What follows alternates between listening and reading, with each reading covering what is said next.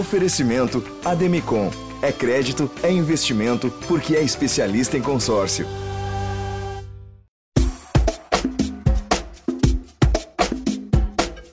É difícil acreditar que realmente possa ter alguma maneira, alguma mudança radical e genuína no mercado publicitário, mas que bom que de uns anos para cá temos visto sinais e evidências de pequenas mudanças, né? Estamos vendo aí pessoas novas impulsionando outras narrativas, narrativas plurais, novas agências estão surgindo, criando novos imaginários e assim por diante. É uma tentativa maravilhosa. Eu, tenho, eu, sou, eu fico feliz, né, de ver todas essas mudanças acontecendo estar vivendo essas mudanças e criando essas mudanças também. E por isso eu tô aqui hoje com uma pessoa que eu não tenho nem roupa, minha gente. Estou falando de Ken Fujioka, publicitário e também podcaster. Vamos falar aqui um pouco sobre esse mercado publicitário e também sobre masculinidades. Ken, por favor, se apresente. Bom, então vamos lá tentar fazer o melhor aqui. Uma honra estar aqui, obrigado pelo convite. Tá? Para quem uh, não me conhece, está chegando aqui para me conhecer por esse podcast. Meu nome é Ken Fujioka, eu sou um homem heterossexual, cisgênero e agora me entendo também como um homem amarelo. Isso já é mais recente, a questão da, da racialidade. Eu sou casado, recentemente, inclusive, pela terceira vez, casado com a Fernanda, que é uma mulher de descendência negra e indígena, e ela trabalha com artes. Eu sou publicitário por formação e trabalhei no mercado publicitário durante bastante tempo, cerca de 30 anos. A minha última passagem foi como sócio de uma agência nacional que acabou sendo adquirida por um grupo multinacional e eu aproveitei esse momento para sair do mercado de agências, sair do mercado, digamos, convencional da publicidade. Continuo trabalhando com marketing e comunicação, mas agora de maneira mais independente, com uma consultoria que se chama The Strategy. Eu também tenho algumas outras atividades paralelas, né? Eu, eu toco um podcast já há cinco anos, um podcast que já tem mais de 300 episódios publicados, um podcast semanal chamado Naruhodô, sobre divulgação científica. Eu também sou produtor executivo de um espetáculo que nasceu no teatro e que hoje acontece também remotamente, chamado Inconscientemente, que mistura mentalismo, que é uma espécie de ilusionismo, com psicologia. Eu sou mentor de algumas startups, acho que a principal delas se chama On The Go, que é uma startup de pesquisa online por chatbot. E eu tenho a minha atividade xodó também, que é de ser caseiro em grupos de masculinidades. Né? Caseiro é uma espécie de facilitador de grupos reflexivos de masculinidades pelo Memo, que é um negócio social que foi fundado pelo Pedro de Figueiredo, que tem por objetivo fazer com que os homens reflitam sobre as cagadas que fazem e, e, aprender a fazer menos merda daí para frente, assim, né? Esse é o principal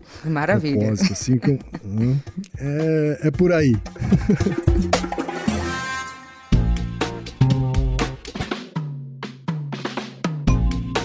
É bom que você trouxe tudo isso, porque eu quero falar de tudo isso com você, Ken. Tenho várias curiosidades, te acompanho nas redes, fico olhando, do RT, entendeu? Mas eu queria começar porque você falou que a sua ancestralidade, essa descoberta de ser um homem amarelo, foi recente. E também não é diferente com pessoas negras, sobretudo de pele clara, né? Então é adulto e descobre, se torna, né, negro e negra. Conta pra gente como foi esse processo, porque se eu fizer o recorte racial aqui, as pessoas já imaginam que eu faça, porque eu sou uma mulher negra nesse podcast. Mas que bom que você está aqui para trazer sua perspectiva enquanto homem amarelo mesmo. É, é recente mesmo, porque é recente também a minha convivência com pessoas de racialidades diferentes, né? tanto pessoas negras quanto pessoas indígenas, e foi a convivência com eles que fez eu perceber que eu não era branco, fez perceber que eu não era branco. Eu me entendia como branco, né? Porque eu tinha privilégios muito parecidos com os brancos, então, e sempre convivi muito mais com pessoas brancas.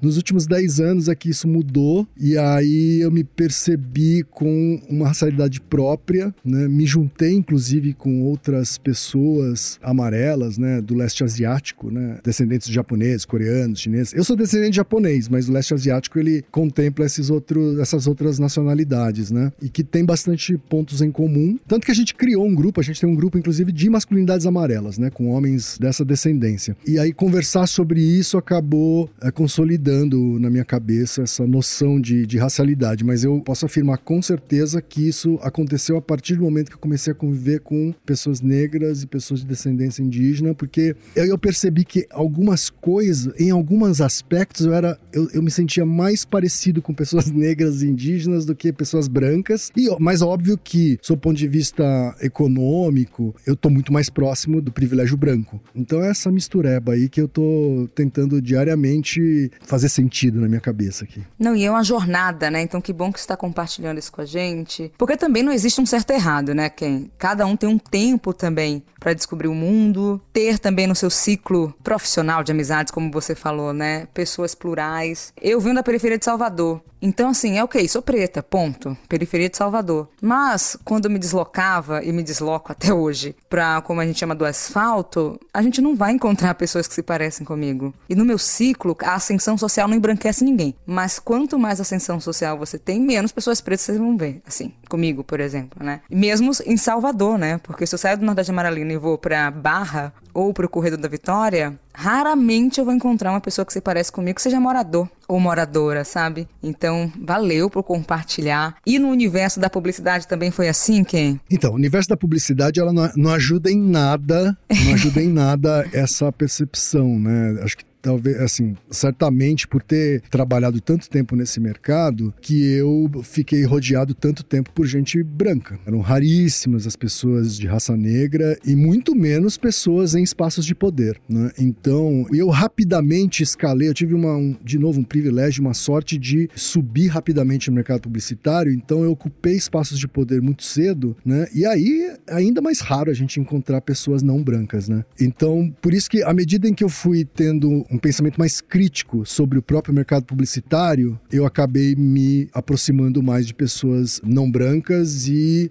e aí tudo se mistura, né, Monique? É impressionante, assim, tudo realmente se mistura, assim, o pensamento crítico sobre a publicidade, sobre... É porque a consciência não tem volta também, né? Você sente isso? Sim, não, eu costumo dizer que privilégio, né, a consciência de privilégio, a autoconsciência de privilégio é uma lente que você coloca e não consegue mais tirar, né? E aí você não consegue mais desver as coisas que você passa a ver. Você twitta umas coisas bem interessantes, às vezes dou risada, mas risada de nervoso, tá, Ken? É... Teve uma que você compartilhou um tweet, enfim, com alguns prints, sabe? De publi no próprio Twitter, enfim, com influenciadores. Era um, não sei se era temática de Big Brother, alguma coisa, mas era algo assim, com engajamento social, assim, que não, eu às vezes me passava se era publicidade ou não era, porque alguns colocavam publi e outros não, né? Então eu também fico equivocado na hora de, de saber. E você falou assim: a publicidade tem que acabar. o que significa é. isso, assim, no geral? Eu sei que esse tweet nem todo mundo tá vendo aqui e tudo mais. Uhum. Depois posso compartilhar, mas assim, qual o limite de tudo ser publicidade? Existe, não existe? É, óbvio que esse post é um bait, assim, né? Mas o significado que está por trás dele é a publicidade precisa acordar para os problemas que ela própria causa. Né? É, eu acho que essa a crítica, vamos dizer assim, a crítica social foda que tá por trás de um post desse, né? De uma fala dessa, assim. Eu sou publicitário, eu ganhei dinheiro com publicidade, eu ganhei notoriedade com publicidade, mas isso não me impede ou não me tira o dever de ter senso crítico com o mundo publicitário e especialmente com a indústria publicitária que eu conheci tão de perto, né? Eu conheci de perto, eu conheci, eu, costumo dizer que eu conheci como são feitas as salsichas, né? Então, eu não posso me furtar de apontar os problemas que existem nessa fábrica de salsicha, porque são muitos são muitos, né? E eu não canso de dizer que eu fiz parte desses problemas, né? Mas hoje eu tento usar esse espaço de privilégio ou essa voz que eu tenho hoje para tentar fazer com que o mercado reflita um pouco sobre si mesma. Assim, assim, ela está matando o próprio mercado publicitário, principalmente do ponto de vista ético, né? Acho que tem muitas questões a serem colocadas e que o mercado, eu tenho a sensação de que ela ou não vê ou finge que não vê porque ela não discute abertamente. Você está falando falando aí, você começou, falou sobre a hashtag publi ou não, né? Por exemplo. Essa é uma das questões, assim. Hoje você vê campanhas que eu, como fui da indústria publicitária, percebo que são ações publicitárias, são ações patrocinadas por marcas, são ações é, deliberadamente comerciais, mas que se travestem de branded content, sabe? Se travestem de conteúdo neutro. Isso é perigosíssimo, assim, né? Do ponto de vista ético é, é uma coisa deplorável, mas mesmo para a indústria é uma coisa perigosíssima, assim, porque ela não está enxergando que está dando um tiro no próprio pé. Não, e isso é o perigoso, né? Porque, assim, olha o que a gente passou em 2020 e eu brinco que existe um mundo antes e depois do George Floyd, mesmo com o movimento negro falando tudo por muito tempo. E eu falei, será que vai? Eu confesso que, assim, eu espero que vá, né? A mudança aconteça. Mas é tão frustrante algumas coisas que acontecem, sabe? Que eu fico assim, cara, eu não sei mais o que fazer. Então eu queria te ouvir, assim, nesse lugar e pensando, inclusive, na sua consultoria. Dá para fazer diferente dentro desse universo de publicidade? Se sim, como? Me dá uma luz. Porque, assim, hoje, conversando com você, confesso que estou mais frustrada do que animada. Talvez amanhã essa perspectiva mude e tá tudo bem. Mas eu quero te ouvir também. Eu também acho que tenho mais frustrações do que otimismo, mas acho que a gente tem a aprender, inclusive com o próprio povo negro, né, que eu, a gente precisa manter a esperança, porque senão a gente paralisa, né? Acho que a gente tem hoje uma nova geração de líderes no mercado publicitário que evoluiu muito pouco sob o ponto de vista de pensamento crítico, né, em relação à geração anterior. Tá? Acho que a gente tem uma liderança no mercado publicitário ainda com pensamento é, muito liberalistinha, sabe, com pouca preocupação social. Mas a próxima geração, eu tô otimista em relação à próxima geração, sabe? Quando eu vejo, sei lá, uma. Não sei se você conhece os nomes que eu vou citar, mas quando eu vejo uma Gabi Rodrigues ganhando espaço, sabe? Quando eu vejo um Felipe Simi ganhando espaço, sabe? A própria Samantha Almeida, né? Enfim, eu tenho uma esperança em relação à próxima geração de líderes que está começando a ocupar espaço e que está trazendo valores novos para o mercado e questionando os modelos na medida do possível,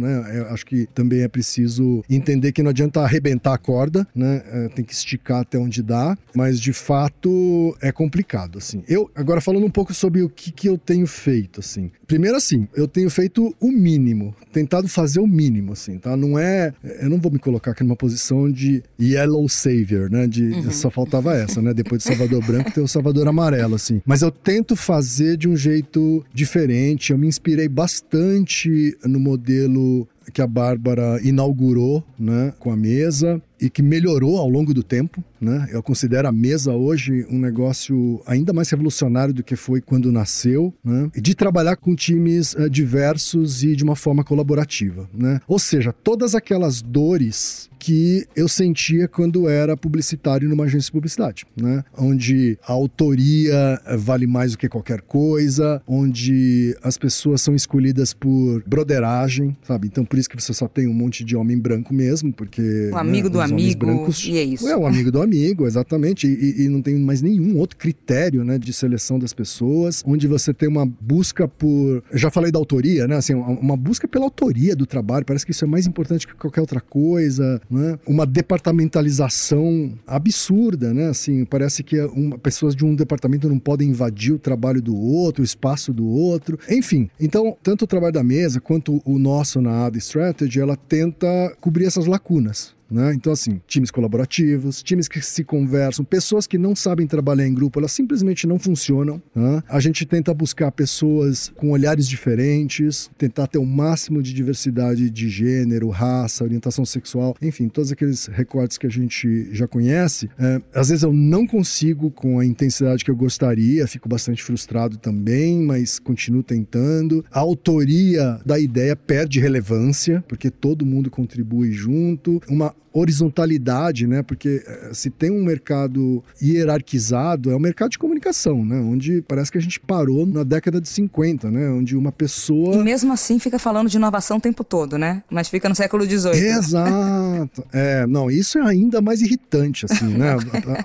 As agências ficarem falando de inovação, ficarem falando de diversidade, etc. Quando na prática, muito pouco mudou. Então, assim, na ADA a gente tenta fazer isso tenta fazer uma coisa que eu reconheço em empresas como a Mesa, em empresas como a Soco, assim, dá para contar nos dedos de uma mão, infelizmente, as empresas de comunicação, né, ou, ou focadas em marketing de comunicação, que têm isso como coluna vertebral, assim sabe? Quando eu fui buscar uma sócia, eu fui buscar uma sócia mulher deliberadamente, porque eu sabia que se eu não fizesse isso, eu ia chamar um brother. E provavelmente seria um homem branco, entendeu? Eu tive que fazer essa busca deliberada, né? E aí o fato de ter uma sócia mulher já mudou tudo, sabe assim? Mudou tudo, mudou o jeito que a gente pensa a empresa. Então, por isso que o que eu digo assim, eu tô tentando fazer o mínimo, tá? Eu acho que ainda é o mínimo, espero poder fazer mais daqui para frente. A gente tá ainda no quarto ano de atividade, então a gente gente está na infância ainda da empresa, né, tentando sobreviver e, e, e, ganhar espaço, mas eu espero que eu, eu tenha uma ambição de que lá na frente a gente tenha um impacto social maior do que a gente tem hoje. É o mínimo, mas olhando para o mercado, ainda assim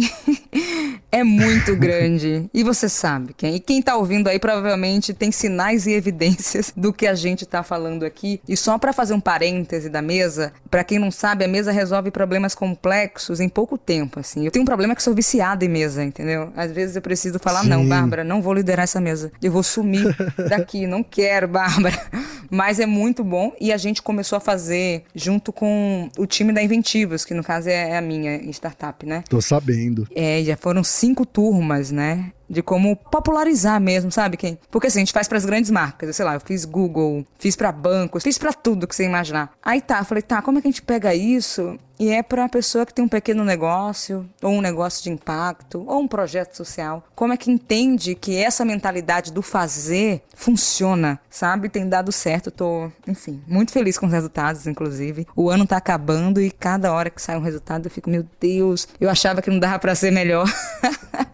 Não, é, é, é, impressionante, né? Essa, a minha metodologia tem algumas coisas muito parecidas com a da mesa, né? A gente também trabalha com esse tipo de aceleração de resolução de problemas e parece que a cada projeto a gente consegue fazer melhor, né? Então tem um, um ciclo de aprendizado grande e eu acho sensacional, assim, essa iniciativa que você teve. A gente também já fez projetos pro bono, assim, né? Para empresas do terceiro setor tal. A gente fez pro Yunus, né? Não sei se os ouvintes conhecem, né? A gente fez um projeto para o Yunus que ela fomenta startups de impacto social, né? E foi um momento de muita felicidade, assim, sabe? Usar a empresa para, de fato, quem precisa, assim, né? Porque é muito legal fazer para multinacionais e grandes empresas tal, mas é ainda mais especial quando a gente faz para pessoas e organizações que realmente precisam daquilo porque não tem como pagar por aquilo, sabe? Então acho que é muito bacana e espero chegar um dia nesse nível também, viu? Não, tá sendo massa, assim. E o melhor é quando as pessoas realmente começam, né, sem acreditar que é possível criar algo incrível em cinco dias. A gente tá testando agora de três dias, até pensando que a galera tá no corre, né? Então, assim, como é que a gente também não interrompe o dia a dia das pessoas? E, ai, se deixar, vou falar aqui o tempo todo.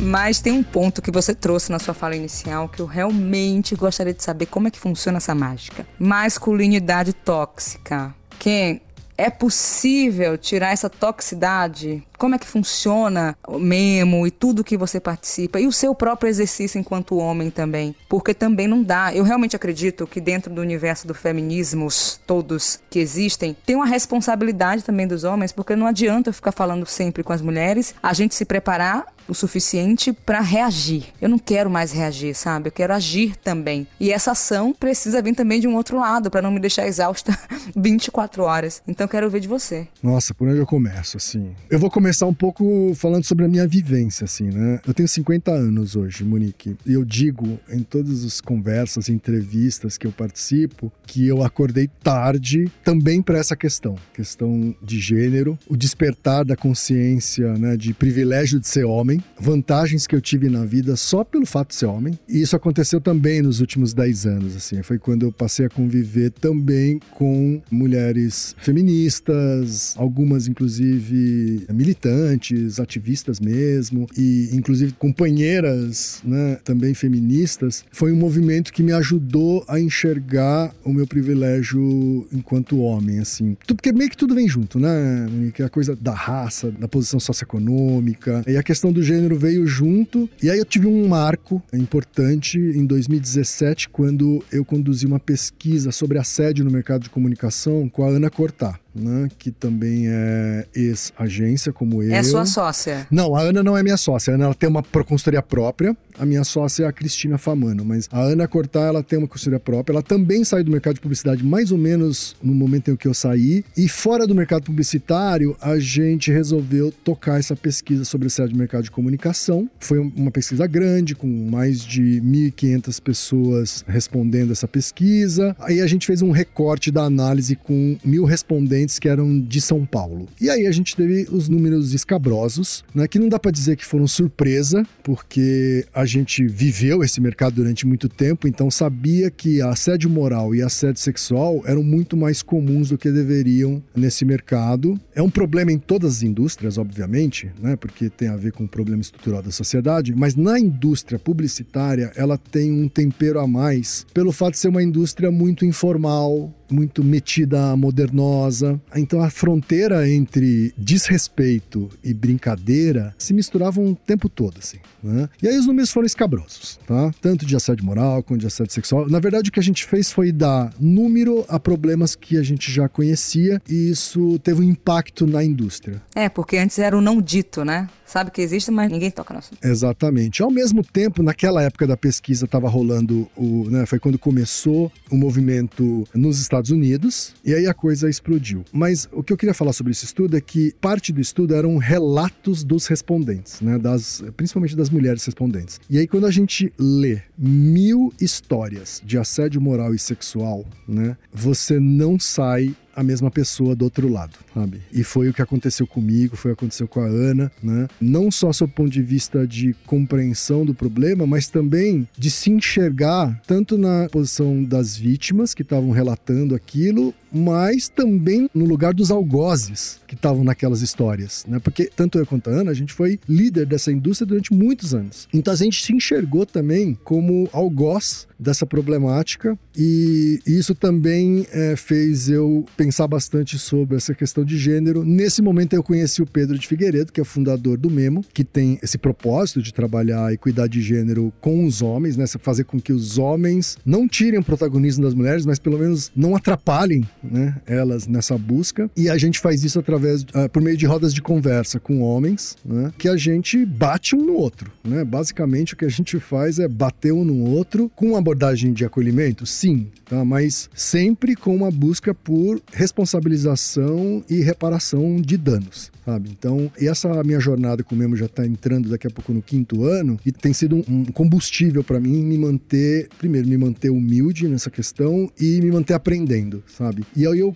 eu costumo dizer assim que a gente fala no Memo, né, que, que as pessoas, os homens que participam do Memo, eles não podem jamais dizer que estão mais evoluídos do que outros homens só pelo fato de estarem participando de algumas rodas de conversa, né? É quase ridículo fazer isso, mas a gente tem que falar isso porque alguns homens fazem isso, tá? Eles participam, passam a participar desses grupos de masculinidades e se colocam num lugar superior, sabe, em relação aos outros homens. Cara, você só tá parando algumas horinhas do seu ano pra discutir sobre as merdas que você faz, então isso não te faz especial em nada, assim, sabe? Não é nem o mínimo isso. Então, assim, muita humildade e continuando sempre nessa busca e o mesmo meio que me força a fazer isso, assim, sabe? Então, por isso que eu me mantenho no, no grupo para continuar fazendo isso no dia a dia e todos os dias. Não, até porque o aprendizado e a jornada também é diária, né? Os deslizes e tudo mais, e se eu não tiver ali com o radar ligado, para escorregar e fazer uma merda daqui para ali, minha gente. Então, o que você traz do memo é também assim, como é que a gente pensa em lugares, tem o memo, mas deve ter outros, enfim, esses lugares de apoio diário, porque tem uma coisa que buga a cabeça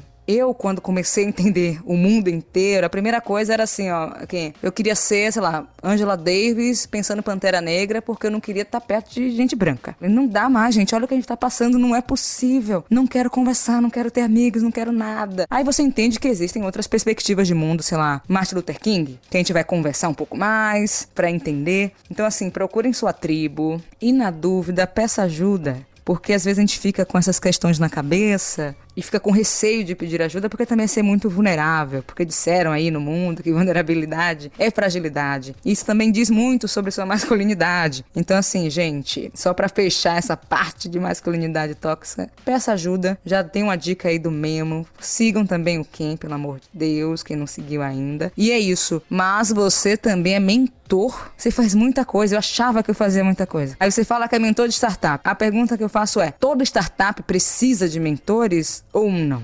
Olha, eu acho que a mentoria é bem-vinda em qualquer tipo de iniciativa, sabe, Monique? Eu mesmo tenho os meus mentores, né? Mesmo tendo 50 anos, eu tenho os meus mentores e alguns deles, inclusive, têm 20 anos menos que eu. A começar pela minha companheira. Ela é uma mulher negra indígena bem mais jovem que eu, mas que me faz enxergar as coisas sob uma ótica que eu jamais, jamais passaria pela minha cabeça, assim, sabe? Aliás, ainda falando sobre masculinidades, né? Eu aprendi o feminismo sob uma ótica da mulher branca. E o quanto isso não contempla questões muito mais profundas, né, do feminismo das mulheres brancas ou até das mulheres indígenas, assim. Então, para mim, mentoria ela é positiva em qualquer aspecto. O principal é que a pessoa mentorada, vamos dizer assim, né, seja eu, seja uma empresa, ela queira ser, queira de fato ser mentorada, né? Então, eu só sou mentor de lugares em que eu sou convidado para ser mentor, porque eu não me ofereço como mentor, né? Nunca me ofereci assim. Eu só aceitei porque me convidaram, porque estavam interessados num ponto de vista, sabe, num olhar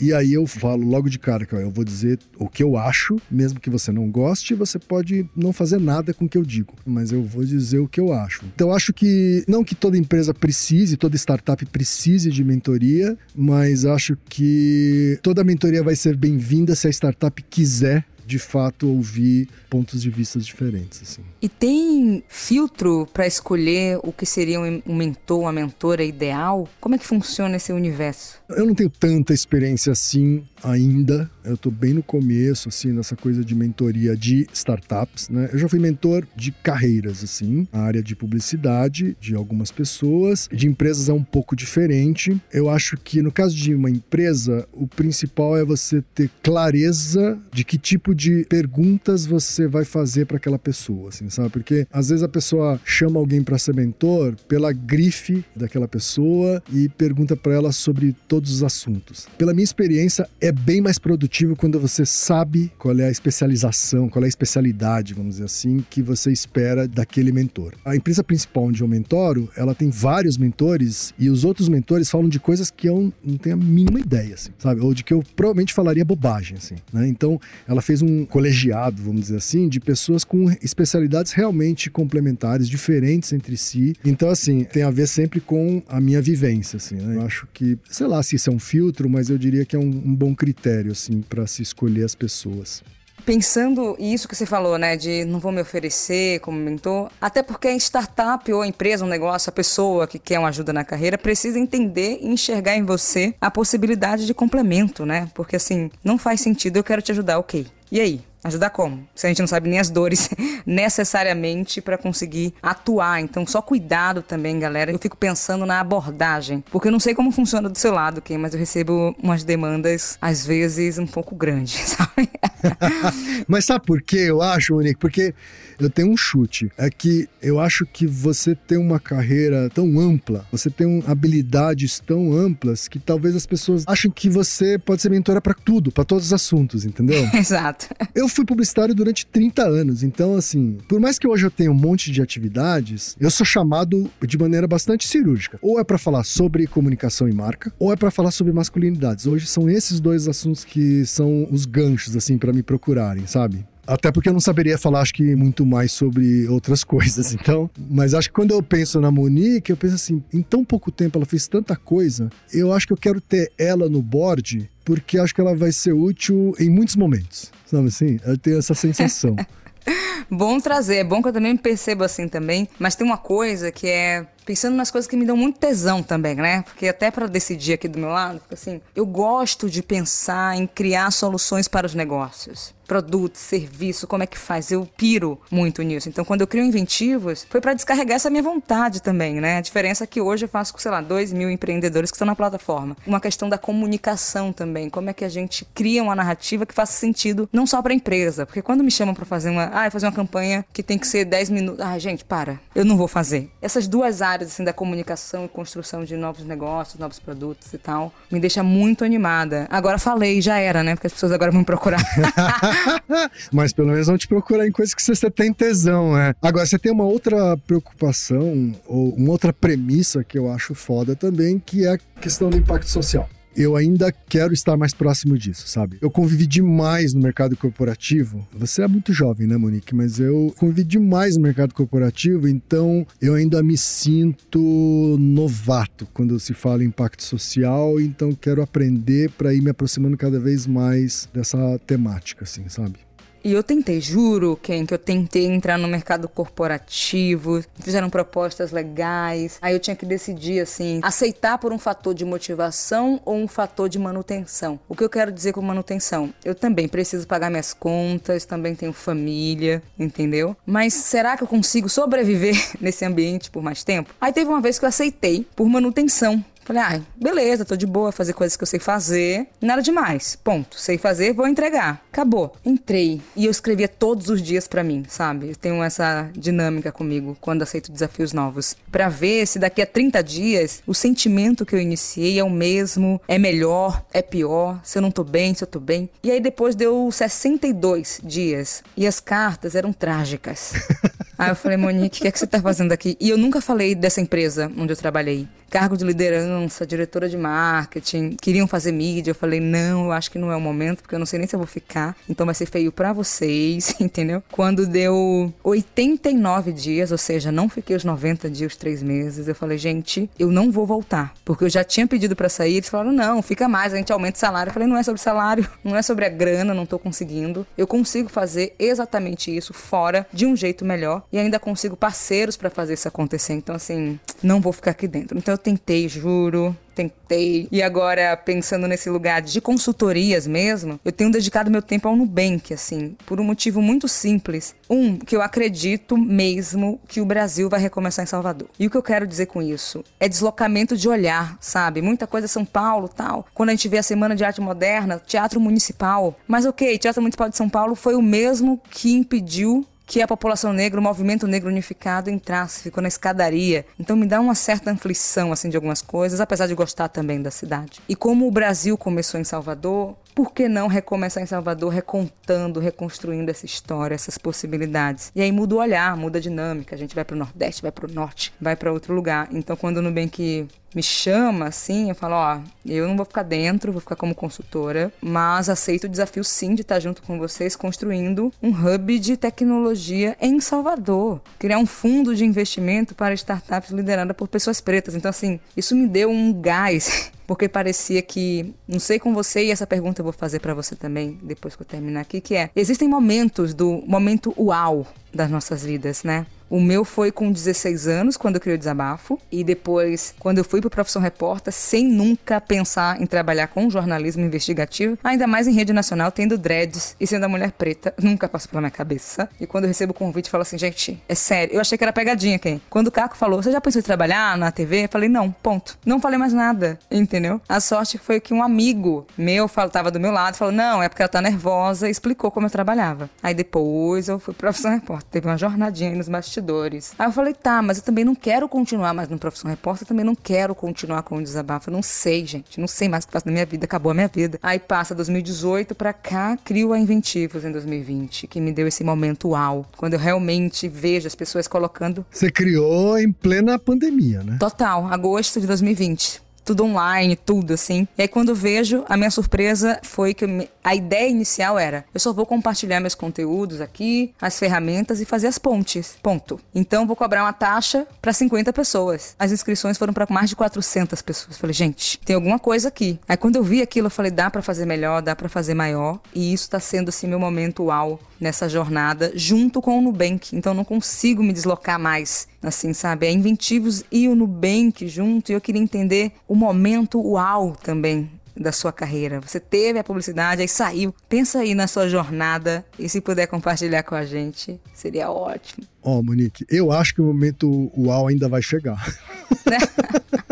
eu não quero desmerecer a minha própria trajetória e cuspir no prato que me alimentou, assim. Mas de verdade, eu sinto que esse despertar é que vai me levar para esse momento atual. Eu espero de verdade um dia chegar em algum modelo parecido com o que você tem hoje, assim, de fazer com que empresas que ganham muito dinheiro com o capitalismo ajudem de alguma forma a retribuir socialmente, assim, e eu criar meio que uma ferramenta para isso, ou ser uma ferramenta para isso. Eu acho que você conseguiu, e acho que por isso você veja esse momento uau, e eu também vejo, e eu espero conseguir também. Eu ainda trabalho nessas coisas de maneira meio apartada, sabe? Então, ah, eu ganho dinheiro aqui para poder fazer esse negócio aqui sem cobrar. Ainda a coisa tá meio apartada, é uma visão meio anos 90, assim, sabe? De atuar socialmente, assim. Eu acho que eu queria chegar num jeito mais século 21, que é esse seu, assim, sabe? De fato, fazer com que os próprios beneficiários do capitalismo ajudem também a limpar os resíduos que o capitalismo gera. Acho que tá para vir. Óbvio que, assim, foi importantíssimo quando eu consegui ser sócio de uma agência, foi importantíssimo. Foi importantíssimo porque eu me senti realizado. Aí, quando você chega lá em cima, você fala assim: ah, mas era isso? E aí foi importantíssimo, acho que assim, a pesquisa sobre a sede do mercado de comunicação, e hoje eu entendo o impacto que ela teve no mercado, mas eu não tinha na época. Na época foi um momento de muita frustração, porque passou um ano da pesquisa, a gente fez mais de 60 apresentações voluntárias nas agências e a gente não via as coisas mudarem. Aí eu falei assim: meu Deus do céu, eu joguei meu tempo fora, essa minha energia fora, mas não, hoje eu percebo que esse impacto talvez não seja tão direto e tão visível, mas ele aconteceu. Mas ainda assim, eu espero que o momento UAU ainda esteja para vir, assim, sabe? E tem a ver um pouco com essa combinação que você conseguiu aí para sua vida. Você é minha, você é minha, minha inspiração, né? Eu não tenho, eu não tenho nenhum, assim, não, não tô, não tô jogando confete, assim. Você é uma das pessoas nas quais eu presto atenção hoje, assim, sabe? Porque acho que você faz as coisas. Não tô dizendo que o seu caminho não seja tortuoso. Eu vejo que o seu caminho é tortuoso. Oh. Ninguém vê os tombos que a gente leva, né? Só vê as pingas que a gente toma. Mas sem dúvida você é uma dessas pessoas que me inspira e o Felipe Simi é outra. Então você vê assim, eu tenho 50 anos, as pessoas que eu presto atenção e que admiro, elas não são da minha geração. Infelizmente, né? Infelizmente, na minha geração a gente tem mais lixo do que luxo, sabe? Ainda dá tempo. Vamos lá, jovens há mais tempo, né? Você fala que tem 50 anos, eu vejo você como jovem há mais tempo. Eu tenho 27 e sou jovem há menos tempo. A diferença é só essa.